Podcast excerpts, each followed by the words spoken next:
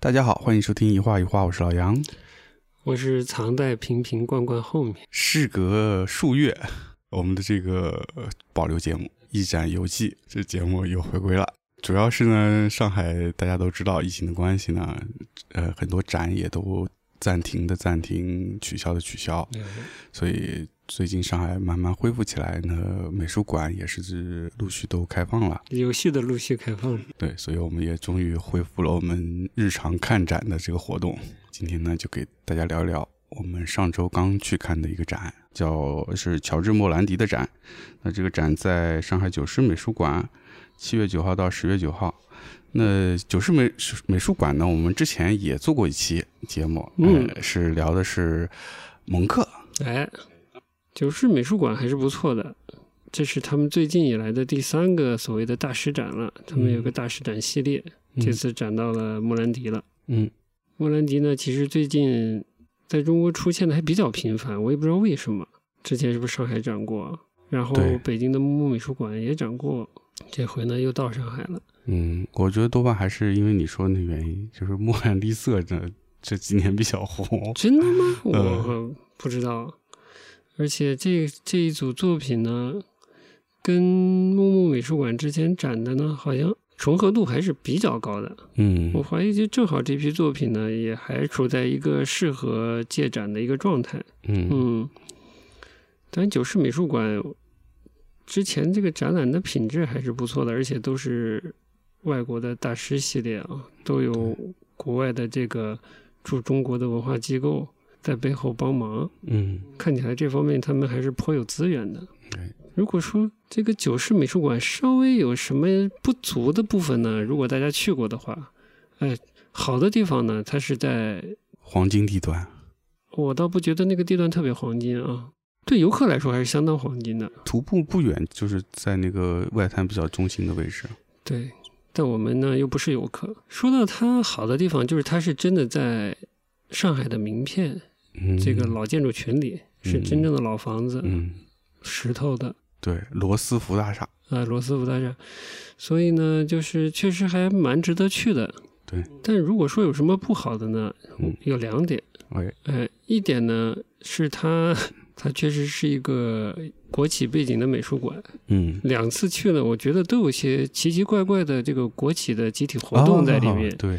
气氛有一丝诡异，诡异有点夸张了，就总觉得这个国企的这个中层人员在做团建。还有一点呢，就是他们的灯光稍微有点暗，我觉得上次那个蒙克展就已已经让我觉得有点暗。但是呢，从另一个角度说呢，又非常的环保，所以我们还是比较支持的。 可以可以，哎这个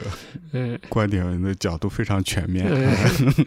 好像没有环境光，只有墙面光。以上呢是对场馆的一个印象， 哎，去了两次了，印象大概是这样的。说到这个展，七月到十月展期还是比较长的，对，大家感兴趣的话还是不妨一看。对，嗯，而且这个展的这种网红气息呢是非常弱的，哎，这点也是非常因为好。它这个场馆内呢非常的环保，灯光非常的弱，非常的不适合拍照，哎，所以对这连种拍画都难。哎，对，开会儿都能。 对，所以可能会干扰你观赏这个作品的这个状态呢，会比较少。对，另外这个展，这次这个展呢，作品的量还是比较充足的，是六十多吗？五十多还是六十多？嗯，嗯，反正是在上海有史以来莫兰迪作品最多的一次的展览，而且作品包含了他从他早期到晚期的整个的历程，所以还是比较全面的。从是二十年代还是三十年代一几年开始，啊？从一几年就有了嗯一。好像一八年还是一几年的作品开始，哦嗯，就十到二十年代，然后三十到四十，然后五十到六十，啊，对，策展是这个以三个篇章跨三个年代，所以这个跨度非常的大，嗯，会比较完整的看到他的这个创作的风貌吧。嗯，是的，这个一个完整的风貌一展现出来了，嗯那个非常网红化的莫兰迪色背后的那个男人呢，嗯就没有那么网红化、标签化了，嗯，就会丰富一些了。就藏在瓶子后面 了， 没有，我觉得他就这逐渐的就站到瓶子前头 来在了。起来了。哎，而且我是觉得啊，呃，特别是看了原作之后啊，其实所谓的莫兰迪色还真的是基本就是炒作，因嗯为你其实很难在他的作品里面找到真正网络上的那种呃莫兰迪色。嗯，我都不知道哪几个是莫兰迪色。哦哦，我我大概知道了，嗯，嗯啊就是灰灰粉粉的色嘛。嗯，有我几觉个得可能在晚期他的作品里面，比较偏粉色系的这种作品里面才会有看到一点点。我印象里有一个颜色紫薯紫薯色，啊、好像也是被说成莫兰迪色之一。嗯，啊，有一个误区啊，所谓误区就是所谓莫兰迪色嗯在设计啊、或者呃这个周边生产啊提起一些纯色的时候啊，会提起一些偏灰的颜色，然后说哎嗯这是莫兰迪色，嗯，但它是绘画。哎，就像你说的，它是这个沿袭了湿壁画的悠久的传统，哎，是吧？意对大利湿壁画悠久传统，对，湿壁画悠久的传统就是透嘛，对吧？哎，就是颜色上有颜色嘛，嗯，它不是一个单纯的颜色，没错，它绝对是复杂的颜嗯色没。错，所以你用一个莫兰迪色挑几个纯色块出来，那根本就不是莫兰迪。 还太对了，这说得太对了。 嗯因为莫兰迪的画儿，真的看他现场看他原作，你可以看到他的一同一个颜色里面，它不像说印象派，它在一个颜色里面含了很多很多的不同的颜色，嗯丰富的颜色形成的一个色，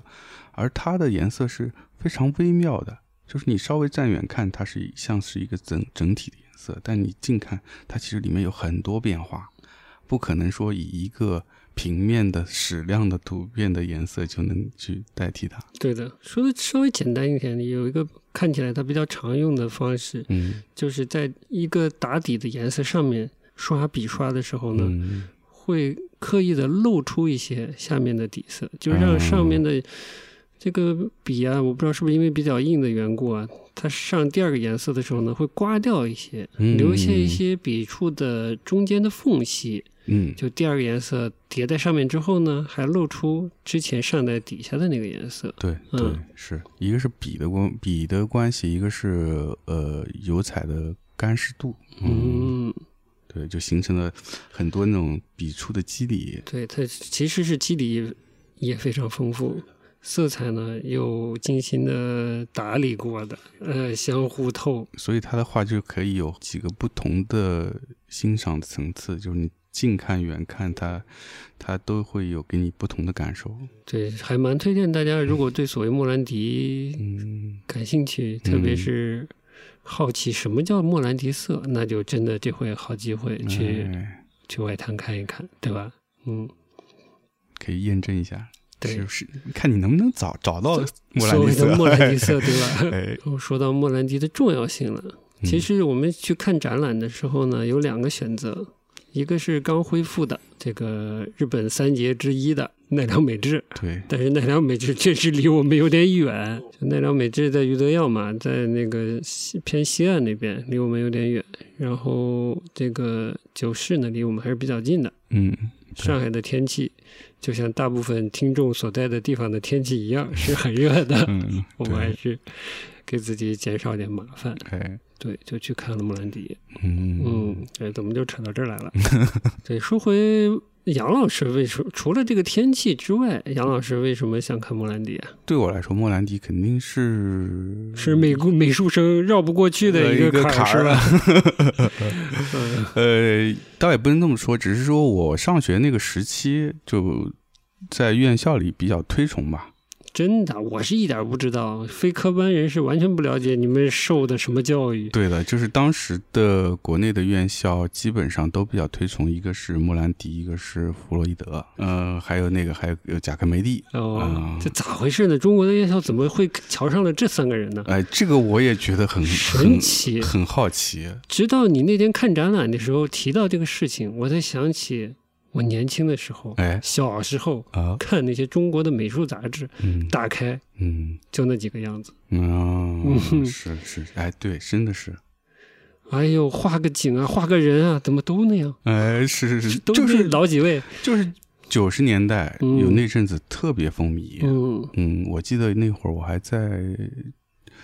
我在哪儿啊？我在浙美吧，嗯，去，因为有朋友在那儿，呃前辈已经入学了嘛，就去学校玩儿，那会儿叫浙美啊，已经改名了，刚改名，刚改名，嗯浙美改国美，改国美，对国美。嗯应该是国美对，嗯然后去他们画室玩，然后就去了几个不同的画室，嗯然后就看到了学生作品，我当时就傻了，我说哇，怎么大家都画的一样啊？嗯因为那会儿我我还没有进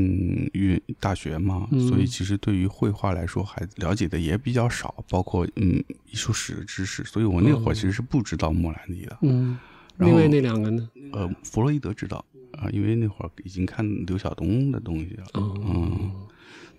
然后呢，就去了，就就很惊讶，就真的几乎大家画的都是这种感觉的。哦，嗯都是莫兰迪混服了一吧？嗯，嗯就是从颜色、用笔、造型这种方面都是这个感觉。哦，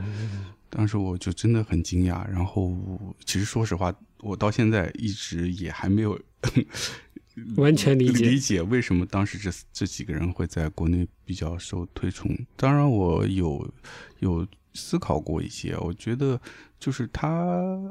莫兰迪很重要的点是绘画性，嗯就他的绘画性，所谓的绘画性，无非就是刚才我们说到了，其实形式感上的东西。这和技法上，技法和形式这些方面表现的方法，那这个是我觉得对于院校来说是比较好接受并且好传授的花金物，啊。瓶瓶罐罐走起来。啊，平民化走起来，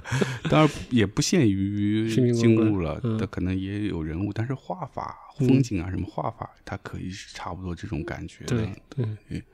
所以就是这这块儿，而且刚才说到，因为莫兰迪的绘画还是有承接的传统的绘画嘛，嗯那原来国内的这套美术院校的教学体系，基本上上是也是虽然是继承苏联的那些，但是苏联其实也是从欧洲的传统的文艺复兴啊这些慢慢转变过去的嘛，嗯所以还是有一个脉络。所以对于这些老师来说，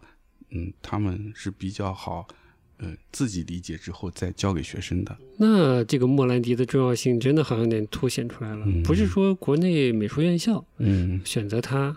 作为一些范例来教授学生，嗯而是说他们找得到的，既承接了这个西方古典绘画嗯特征的，又是有现代气息的西方打引号的大师，嗯是非常难了，没什么人了，嗯嗯，别找找找就找到波普去了是吧？ 找到美国抽表去了，嗯，好像可供选择的不多， 是是啊嗯还好有一个莫兰迪，哎啊，嗯孩子们画起来，画起来了哎嗯，侧面也就说明了莫兰迪的这个在一个历史阶段的重要性和独特性吧。对嗯嗯。另外，我还有个小观察，嗯嗯，可能有一些艺评家也也写过这方面吧。哎，就是我觉得这次看了以后呢，有一个发现是，我觉得他的莫兰迪的绘画有一些中国文人画的气质，哦，有，对吧？连那种压抑都有。 哎，对，嗯就是因为中国文人画是讲究格调修养嘛，嗯那他追求的其实是一蛮形式上的东西的，对比如说他讲究那种笔墨趣味，对，然后要有那种气韵。那我觉得在莫兰迪的画上其实也是有的，很追求笔墨趣味。很追求笔墨趣味，嗯而且把造型玩到极致。嗯，啊，一一瓶就是一堆瓶子罐子，它能反复摆，哎对，摆到满意。嗯嗯，然后而且很讲究那个搭配，比如说他他要搭块布，他嗯可能能为了一一块桌布，能摆那瓶子摆一一周两周，我靠，嗯，然后才上手画画，哎哦，他有这个习惯还。有这个习惯。哦，对的对这个这个，我觉得也是他对形式的极度的一个执着。不知道中国文人画会不会这么纠结，就摆桌布摆一个礼拜、俩礼拜啥的，那可能可能没有， 可能不至于是不吧？至于不至于，对嗯，对，就是只是都说对形式上的这种追求是比较接近吧。嗯，另外就是从画面上，我觉得也特别有关联，就是嗯嗯中国画讲究一个这个叫空简，然后淡呃寂，嗯嗯、就是画面要空嗯空灵，嗯要简约，嗯然后墨色要淡。嗯，然后要有那种寂静寂寥的感觉，这是某个年代的吧？好像不是所有都这么呃求简的。呃，对，就是嗯，可能南宋吧，嗯，但是呃南宋的这个中国画其实因为对后来，比如说造元明，其实也都有些影响嘛。嗯就比如说那个元朝那个倪瓒，嗯倪瓒的山水，嗯，虽然它是山水，不是画瓶瓶罐罐，但我觉得那个韵味是像的，就是有很大的留白，嗯很大留白，很透气。然后往往它的东西，啊、它那个风景画里面的树木山水，就是寥寥几笔，嗯就非常惜墨，嗯，珍惜它的墨。珍惜笔墨，对，嗯嗯，那个莫兰迪我，我们这次看这个展，从前期到后期，特别是到后期，嗯就是越来越省 墨，呃，手墨 水 颜料，省颜料嗯就越来越少，越来越少，就嗯用笔就很精简，嗯嗯，就甚至是有一些，特别是他的那些素描和水彩画，嗯它会有特意的有些形虚掉，嗯就比如一个瓶子就画一半，或对者或者那个留白花瓶就画个瓶口，嗯，留个复兴，嗯，就就很中国化的方式，就留点韵味给你自己品，就不画那么实。但它可能背后是一些西方哲学的，那西方哲学是有，嗯，对他这个个人的生活啊各方面不了解嘛，嗯而且说实话资料真的很少。然后这呢是，它神秘的一面，神秘的，它很神秘。嗯然后呢，我正好就是嗯看完展之后，我就上 YouTube 搜搜嘛，嗯搜到一个日本小伙子嗯去那边旅游，然后去他的工作室，嗯，拍摄照片，哎，我就发现呃很有意思。哎有个书架，都是他的书藏书，嗯，书里面当然有些西方哲学的东西，当然，哎也有中国的然后对，然后《红楼有梦》《金瓶梅呃，》这倒没有，但是他有大量的中国绘画的画册，哦，真的哎，哦，所以那它真的对绘很画解释问题，对嗯，很有说明性，我就觉得他肯定是对中国绘画是研究很多的，在里面找到了一些跟自己性格或者追求相符合的东西吧。跟自己的乡村生 活有共通的地方。它所谓的神秘嘛，我们就说说嘛，对吧？这个绘画风格这边差不多哎差了，不是多，吧？嗯，嗯他这个生活嗯，大家不是特别了解，不是其特实别对，我没用力查，嗯，但也没查到啥。其实最大的特征就是他好像很少出行，一直都在老家待着。嗯，对，老家波罗尼亚哈，波罗尼亚，嗯嗯波罗尼亚郊外的一个什么地方？对，不，他是这样，他家其实是在博罗尼亚市内，哦，在室内嗯，在室内，然后那个郊外呢是他的一个工作室，哦，就是之前是他呃夏天避暑会去的，然后等到嗯退休后就搬过去作为一个比较重主要的一个画室在那儿用，所以他很多风景大部分是我比较晚期的，嗯，嗯，就是常常住在郊区了。在画的，嗯嗯，就是这看展览的时候，会在不同的，好像不时不时的看到他的这种带有隐居色彩的生活，嗯虽然语言不详，嗯和一个相对照的一个大的战争的一个背景，嗯呃，作为一个参照，嗯嗯嗯哎，把它就是描绘的颇有一种隐士的感觉。哎哎，网上也颇有一些文章说他是像僧人一般的，对，嗯就一般这种文章提到莫兰迪，提到他的个人生活，都给他打了这个僧侣的标签，嗯就是像感觉他一辈子就是与世隔绝， 然嗯后像个苦行僧一样，天天就闷头画罐子，嗯就是这样一个形象，嗯，就给人感觉特别神秘。啊，他作为一个十九世纪是一个世纪八嗯零零一八开头的这个九零后，嗯嗯经历了什么？就是两次大战，哎，经历了两次大战，两次大战就是因为有这个两次大战做背景，就特别好像至少在在展览的陈述里，特别想把它收成一个归隐的一个人。嗯，其实他明明是一个大学教师，是博罗尼亚也不是一个特别小的不是一个城特别市，小的城市，可能估计意大利算前五。前五是吧？嗯嗯，这个意大利的农机名城嘛，对吧？那能记名城，著名的农业品牌，说两个， 那必须啊，来对吧？玛莎拉蒂嗯是吧？嗯法拉利是吧？ 杜卡迪，呃 杜卡迪哎是吧？嗯这著名的拖拉机厂哎都在博洛尼亚，是哎吧？ 从了解到的这些小小的碎片，然后他在博洛尼亚，这可能不是一个非常偏僻，这个位置也不偏不僻。偏，这个蛮位置的生态也不孤僻的一个位置，嗯哎再加上他在这里的美院做教师，嗯，我很怀疑他的性格到底有多么的孤僻。是我的要打一个小小的问号。是的，嗯我其实那天看也是打了一个问号，嗯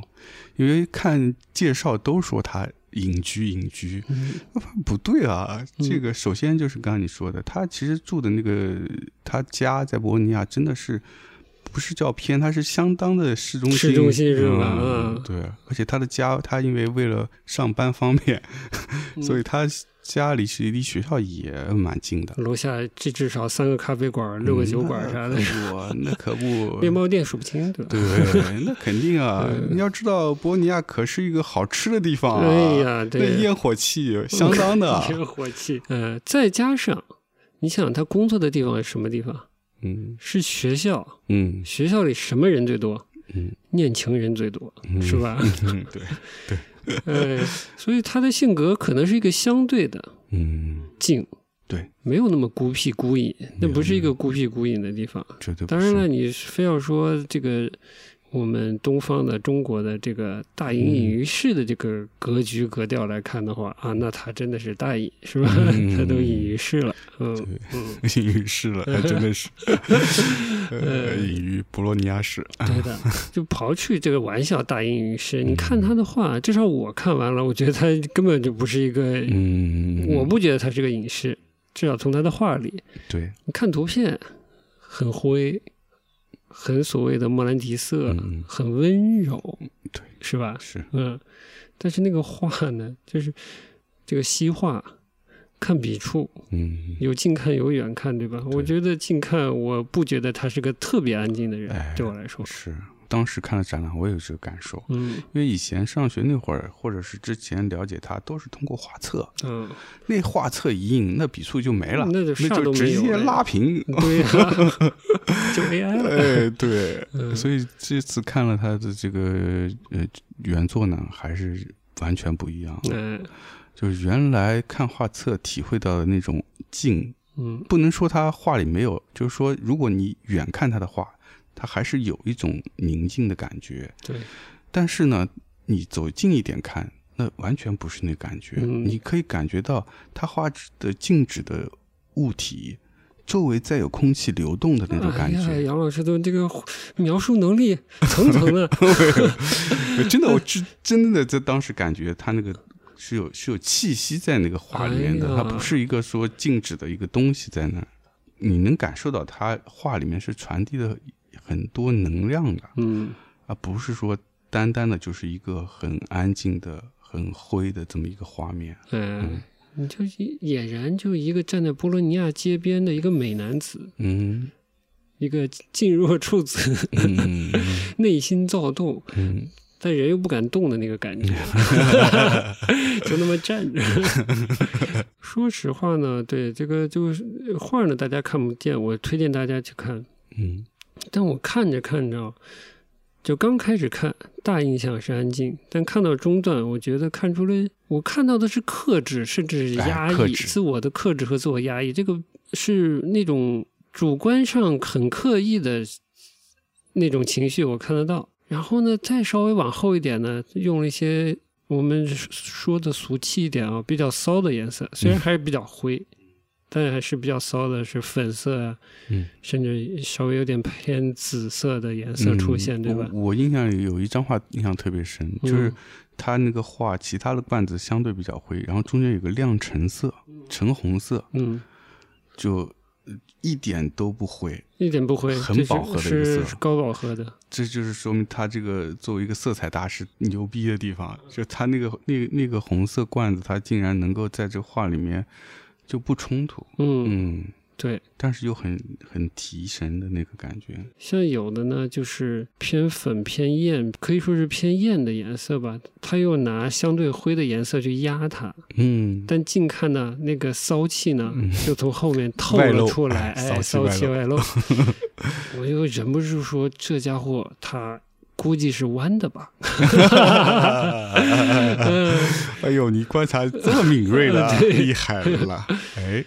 对，所这以个还真不好说，嗯没有历史可考，但是有一个侧面可以做一个参照，就是他一辈子没结婚，大哥呢没结婚，，对，跟三个妹妹住一起。哎，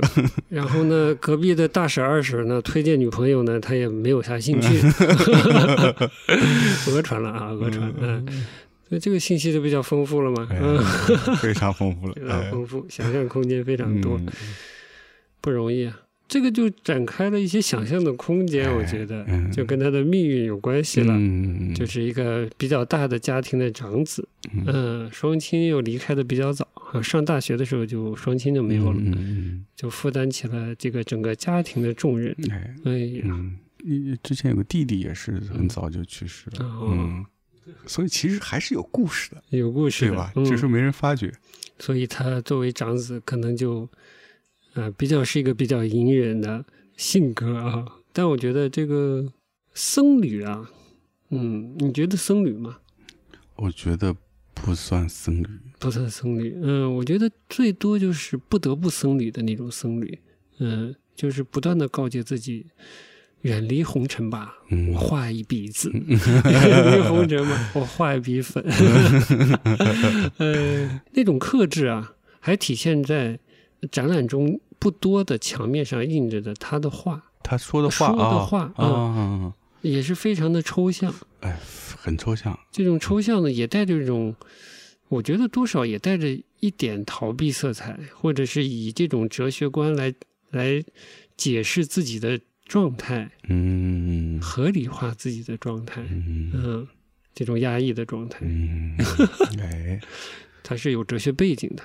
我在里面找到了另一个世界，是个形而上的世界啊。这个红尘的苦恼呢，我可以忘记它， 我忘记它，嗯我画一笔字， 我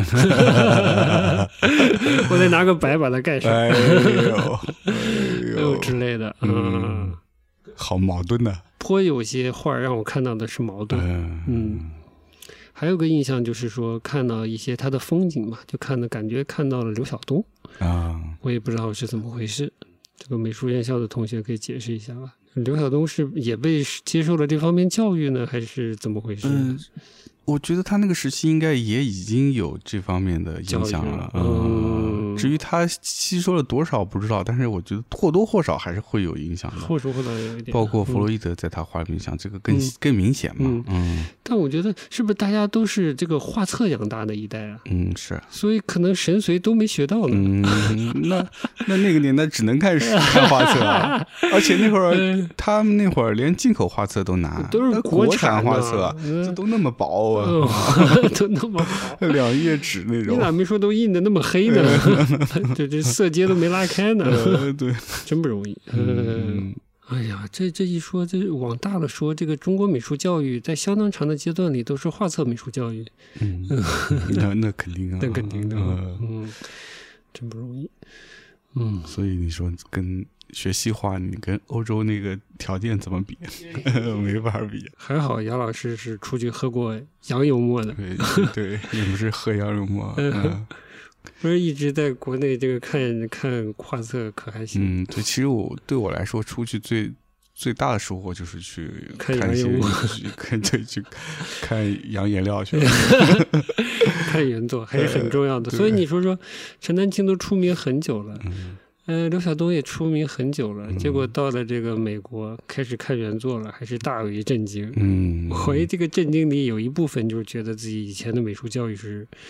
是含有大量的谬误，嗯嗯，嗯或者是有误会的吧。嗯其实我看的时候也还有个小问题，嗯就是这个在家装界啊，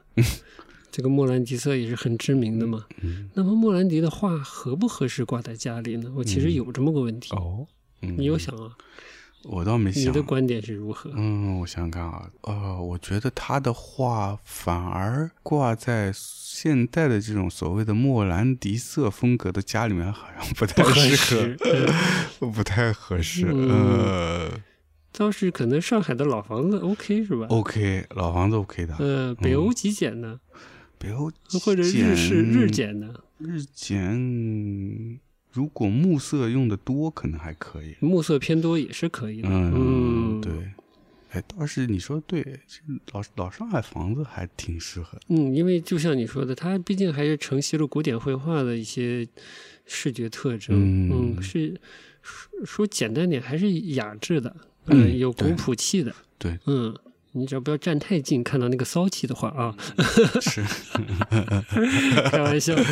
对，还是合适的。就很可惜，真的是很可惜。我觉得，就是他的生平实在是被被记录的，或者会被传播的太少了。嗯哎，我们说回到这个，由于少造成了神秘感啊，嗯它这但它在艺术史上的边缘的这个地位啊，嗯，虽然在中国的这个美术教育史上是很重要的哈， 哎，但在这个这个西方艺术史的这个边缘地位，你觉得是怎么造成的？我觉得这个也是很有趣的，我觉得嗯跟他的生平有点像。嗯呃，怎么说呢？我想想看啊，就是他给人的感觉好像是在整个艺术史之外的，嗯或者甚至是跟艺术界都有些隔离的。嗯但嗯很显然不，嗯我觉得是有个大大的问疑问的，嗯因为第一，刚才我们说了，他在美术学院当老师，对哦，有个小花絮，就是他的版画是自学的，他是版画老师，啊、对，他是版画系老师，版对画系老师，嗯所以他的版画是非常重要的。哎嗯，技巧也很不错，对是吧？对对去杨老师观察啊。对，嗯对我我说他的版画的的厉害的地方就是这个把这个技巧藏于无形中，哎呀，哎评价这么高。对，就是他用的是最最最最最基础的技法，啊，但是画面呈现的那个效果是让人觉得真的很丰富，嗯，嗯，就最基础的技法，对就是画线线呗。线腐蚀嘛，嗯就是最最最基础。你可能咱们学学校里学版画，上来就学这对个，铜版对画对上来就学这个，呃，对。但是很少有人说，在做一张，现在很少有人做一张铜版画，我就用单纯的这么一个线线腐蚀的方式，嗯，嗯但是他就能用简单的线条、简单的排线，嗯在那个我们看了那些原作嘛，就是乱中有序，嗯，乱中有序。看了很多密码线，但嗯其实它有自己的规则，它甚至有一些方向、形式都不一样，对有斜线，有格子线。对，曲直啊，曲弯啊是不太一样对的。对对对对，非常精彩，我觉得，嗯嗯，大家可以看一看，是毕竟谁是伦勃朗之后最伟大的版画 家，是吧这你这你说 的这你吧？刚才说的。 呃，进入了、哎哎美术界第一喷 子。哎呀，这个玩笑是哪里来的呢？就是在展览的时候看到一个小花絮，嗯说他呢这个版画技艺啊，嗯其实自己看伦勃朗的书自己学来的。嗯嗯、说的比较，也可能过于简略了啊。嗯嗯，但大概是有这么提到。嗯嗯，他的简历基本上都就提到这一句嗯，关于版画， 到处都看得到。天啊，呃，我觉得也也很有可能有传讹的成分。嗯嗯，好好说回这个美术史啊，你说它这个边缘啊，嗯，怎么打问号？跟他这个在艺术院校当老师的身份，对，一个是他在艺术学校当老师嘛，嗯那显然跟至少在院校里的老师、学生这个美术圈，我们就院校体系，它首先是不可能分开的嘛。对，那不可能说是呃完全隔绝掉的。嗯那其次，他本人跟当时的很多意大利的艺评家也有很好的私交和交流嗯沟通，，所以他跟艺术意大利的艺术界是没有断绝联系的。嗯，然后另外，呃我后来发现，他虽然个展很少，但是他在这个创作生涯里面，其实最厉害的展也去了，不断的参加各种的国际展览，包括欧洲、美国的，甚至是我们现在知道的，在艺术界最重要的几个展，他全参加过。这不重要我不去，对啊， 嗯不重要的我去对啊，反正所以这也说明它的重要性啊。重要性要像呃点名，威尼斯双年展、嗯卡塞尔文献展、嗯圣保罗嗯双年展，嗯他都参加过了。嗯，嗯，而且还拿了奖，哎对，还拿对，还奖拿，了绘画绘画部门的奖。哎，嗯，而且很压抑了，压抑了自己去领奖的冲动，没去，哎，哎，鲍勃迪伦一样哎的啊存在，呦， 那重要不重重要？重要？大 师，大师不大师？嗯哎呀，诺贝尔。哎哎呀呦，不要，，哎呀， 我觉得他低调肯定是相对是低调的，嗯嗯，但有没有那么隔绝？真的可能也没有那么隔绝，嗯嗯，我觉得可能就是他自己，呃，生活方式本身比较简朴，嗯然后喜欢这种比较安静的，嗯，生活生活方式，哎，对，而且我觉得从他选择绘画的方式，包括选择从嗯古典绘画来继承，以以及他自己整个生活状态，他就是一个很很希望按照自己的节奏生活的人，嗯，他不想自己的节奏被打乱。哎，嗯，我觉得就就是有这样的人，嗯，嗯，小镇青年，对，嗯，嗯没有去北京的刘晓 东，没有没有去法国的莫兰迪。没去法国嘛？呃，，嗯对，不过他晚年去过一次啊还法去过国，呀是看看展。 啊，他一生哦就去出国两次，一次去哪儿？苏黎世看看塞尚，一次去法哦国看谁的展望。而且对啊，他有一个阶段就是试图立体派了一下嘛，不是嗯，就就很短很短，大概哦嗯一一年还两年就结束了。所以就是他不是隔绝的，他也也想觉得有好玩的东西，对吧？对，就是年轻时候也咱也玩过，咱也玩过啊 啊，你看他他这个叫什么？刚才你说立体派嘛，嗯那他后来那个形而上就是基里科影，就是影响到后来超现实的这个形而嗯上，他也玩过，嗯，只是这次展里面没展。哦，但我之前有看过，在花市上看过，嗯，就真的还蛮超现实感的。是是大致描绘一下， 呃，就是虽然也是静物，但它那个静物就是有一些形态，就是有一些变形的厉害了。嗯就可能你看到它，它不是瓶瓶罐罐，嗯它可能有点像类似一个雕塑，嗯嗯，或者被改造过的一些物物体，嗯，嗯，对，我觉得简单的说一点啊，就是关于绘画的这方面啊，嗯嗯，就是他没有那么质朴的一面，我发现，嗯嗯，就是虽然他画的所谓在古典绘画这个领域里好像是最低的那一层，嗯， 那图的莫达 哎呀，你这意大利语都翻出来， 静牛物逼，哎呦，静物，哎，好像就是在这个绘画界被被看的比较低，嗯嗯但呢，他就疯狂的研究这个东西，嗯我觉得就已经不自然了。嗯，就是我说不自然是一个中性词啊，就是他特别深的去琢磨这个东西。哎，你看着他好像很质朴，嗯嗯，画静物，嗯一个小伙子安安静静在那画静物、嗯啊，内心躁动的在画静物，但其实他一点都不质朴。对我来说，嗯他其实很有颇有一些画，你远看他很安静，哎，嗯，取的形也很简，嗯，但你仔细看，你会发现你看不出那是什么东西。哎，厉害了，对吧？它对看起来很古典，对但的你又看不出它是啥。对的，这个我也现场感到了。嗯，我这次看了以画以后啊，特别是有一些画，我看着看着啊就觉得啊，他的静物画和他的风景画啊是是一个东西。嗯他不管画静物画风景，就是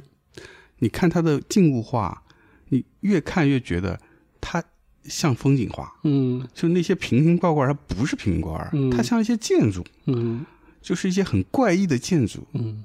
就被他摆弄成了一个世界，嗯，自己的小世界，是就是有这种感觉。嗯对，不是那么单纯的说是他就是在纯粹的画一个瓶子。对。 嗯所以你真要特别，就是把它看得特别的，哎呦，把它看成一个单纯的、安静的，不管是小男生还是小老头儿，在那画一些颜色很粉兮兮的小静物，那你真看错他了。你这个人 很骚，嗯而且刚才不是说到他摆弄他那个瓶瓶罐罐嘛，嗯我觉得他他的你说他这个骚，他也体现在他对很这个很多事情上有有他的偏执的。嗯就比如说他那些瓶瓶罐罐，他反复摆，反复摆以后，他一定要找到一个他觉 得这一刻嗯我觉得最好的状态，嗯，其实是蛮主观的。嗯我找到这个时候，然后正好光线又符合，又对了，哎，就是他了，嗯啊就是他觉得那是他个人觉得最完美的一瞬间。我觉得这带着稍微带了一点强迫症啊，嗯开玩笑的强迫症，带带着一种洁癖感。嗯我觉得他甚至他的生活中，就是 虽然知道的不多啊，嗯我我多或多或少可从他的那个绘画里啊，嗯找到了一点，就是禁欲带来的道德崇高感， 嗯我很难描述。嗯，这个个可能跟世壁画宗教性那个可能有那么一丝丝联系啊，但我就总觉得他好像透露出一点这个气质。嗯有的，嗯嗯，对他其实，我觉得画仔细看的话，他有一种比较庄严肃穆的感觉。对，嗯，把那个严肃木去掉。 哎呀，对，所以他那个甚至他的那个瓶子啊，你都会让你觉得有一些像纪念碑似的那种感觉。 对，我就有，嗯，我就严肃不起来。我跟你说， 因为我看到他骚以后，我就很难对他严肃，你知道吧？嗯就看的时候，我总觉得想调戏他的话，嗯 就是说这个大哥是不是啊？嗯这个看过周星驰 那个《鹿鼎记》，嗯中了那个我爱一条柴，怎么净画些支棱的东西呢？嗯一根儿一根儿一根儿， 摆的特别开心，自己不停在那儿摆呢。就像那个像纪念碑一样啊的，嘛纪念碑哎，对纪念碑那个庄严性也确实是有，嗯，所以也像你说的，就是他又模糊化他具体画的那个东西，嗯而且他真的很要的，嗯就他画的那些，我刚才看一个小视频，去嗯去他的他在那个小镇的他的工作室啊，的那个视频，就是他确实很多东西啊，他自己刷过色了，啊，对对对对，这要说到，我觉得就是我们刚才说它的这个叫莫兰迪色，嗯就是它它标志性的颜色嘛，嗯、就是它的颜色其实也，我觉得有很多方面的影响。嗯第一个刚才说湿壁画对他用这个用色的影响，另外他因为喜欢湿壁画，所以湿壁画不是湿壁画，是被湿画，壁画，嗯，所以他的颜料很多是自己手工做的，嗯是用矿物质粉自己磨的，所以才能看到它那个粉质感。嗯对，然后另外就是它的那个颜色啊，我觉得跟他生是自己视觉经验有关系，就是他生活的那个地方，嗯就博洛尼亚，它其实是个老城嘛。我之嗯前看了博洛尼亚的那个城市的观观光 哦，观光的那个那种四 K 影 片，哎呀，灰蒙蒙的嘛，哎，这其实是不能粉算粉的很很灰，嗯，就是我觉得跟他画真的很像，就是你整体看是一个灰调子，灰掉的，但你仔细看那个它的那些老的建筑的墙或者它的窗，其实也还是有它一定的饱和度。嗯，嗯，这就很很微暧昧妙了，对，所以我觉得跟他自己视觉经验有关系。嗯，另外就是刚才说他摆瓶子嘛，他瓶子一个是他爱涂，他都自己把那瓶子颜色涂掉了，对的，特特别是那种玻璃的，他他就想要一个半透明感，哎、他就把它那个 涂遍颜色上，对对。还有嗯就是他瓶子基本上是不会刻意的去打扫的，嗯他故意的在上面保留一些灰尘。嗯，也就要粉质哈，对，嗯然后就是以及他他希望有灰以后像个滤镜一样，让让它透出原来瓶子本身的色彩，嗯，这样的颜色就等于过滤掉一些过滤，嗯，对，所以你想想看，它有多骚，太作了，嗯，我反正就死往这个方向说，而且看了他画的花儿，我也觉得就这个人骚货，我觉得我我是觉得花是最能体现它骚的地方，呃是吧嗯嗯就最作，嗯，嗯，他画那花蛮要的那个花儿画的，相当要，而且嗯他选的那个花，他花大部分都是假花，哦，他画的假花，丝绸或者是干枯的花，这个就已经我觉得是带一些 嗯观。念的了，啊，带太关键了，对。嗯，他其实是有些形而上的扭曲在 里面有的，有的 有的，呃，毕竟搞过形而上绘画我嘛觉，得他总有些方面被他压抑到绘画里去了，嗯，被他扭曲成形而上，然后压抑到绘画里去了嗯。对，嗯真的看到那些花，特别是很多它都缩在一起了嘛，就真的给人颜色也比较阴沉，就真的蛮压抑的，就嗯，非常非常的克制。对的，就是捂着自己的嘴喊我要，就那个感 觉。哎对，所以一度啊，嗯有有一些篇章啊，我不近看的话，我会觉得有有些无聊。嗯，我所谓的无聊呢，就是他怎么有些带着一种当代化了，我也不知道怎么说好，嗯嗯过于的语言不详和没有情绪，好像。嗯嗯，嗯，但你近看的话，还是能找得到的。对，所以近看跟远看差的还挺大的。杨老师还有啥感受？觉得他未来有可能逐渐的挤入这个美术史的主流吗？嗯，主流叙事，我每个艺术家都想挤入的那个 拍卖画册封面儿。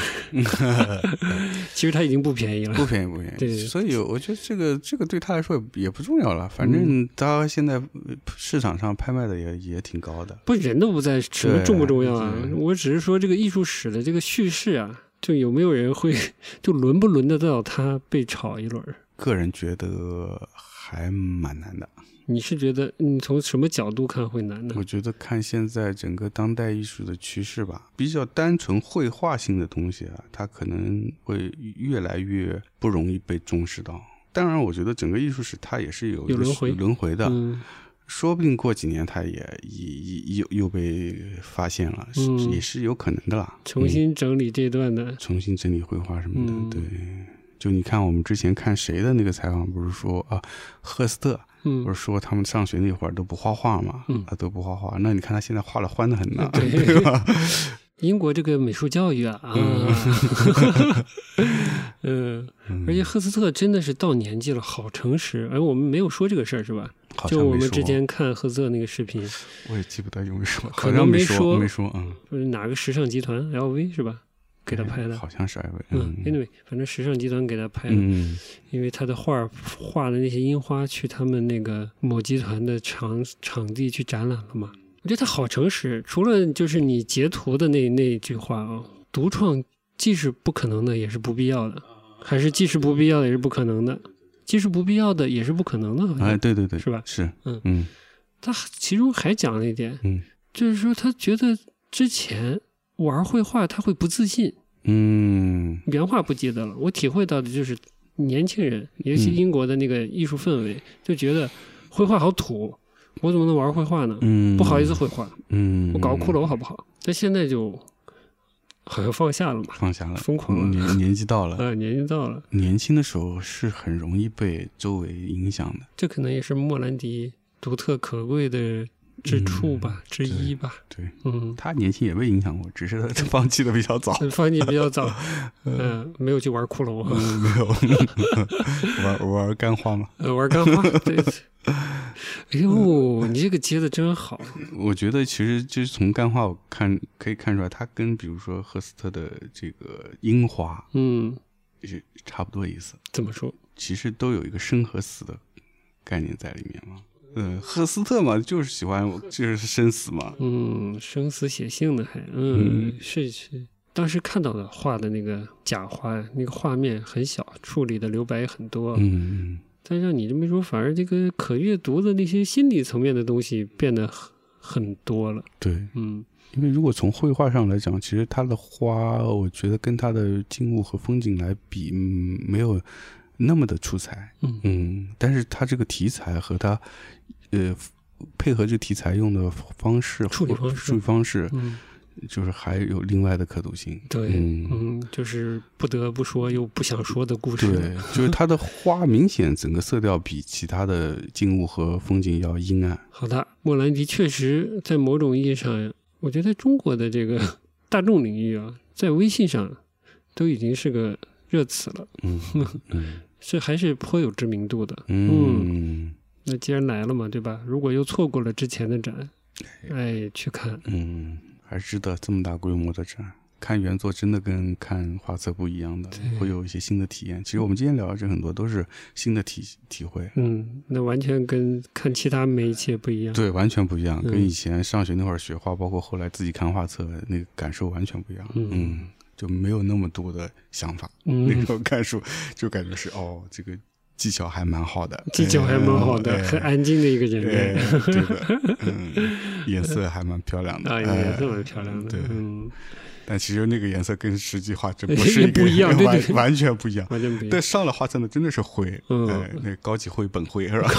确实，其实关于电影的节目吧，我们颇希望就是大家看过电影再听我们讲，就是我们讲电影的能力不是很强哈，嗯也不复述剧情，可能就是一些其他的事儿。嗯嗯、但我觉得看展呢，嗯，就我们这次的分享来说，先听节目再去看展，应该没什么问题，可能更好。嗯，可能更好嗯，，是如，果你只是看微信文章的一些简单简单的介绍，嗯，特别是基于这个莫兰迪瑟的那那种介绍，嗯、你去看展览，你会会可能会困惑甚至失望的。嗯，会的，但你听了我们这个价值五百五十元的这个， 快五十元，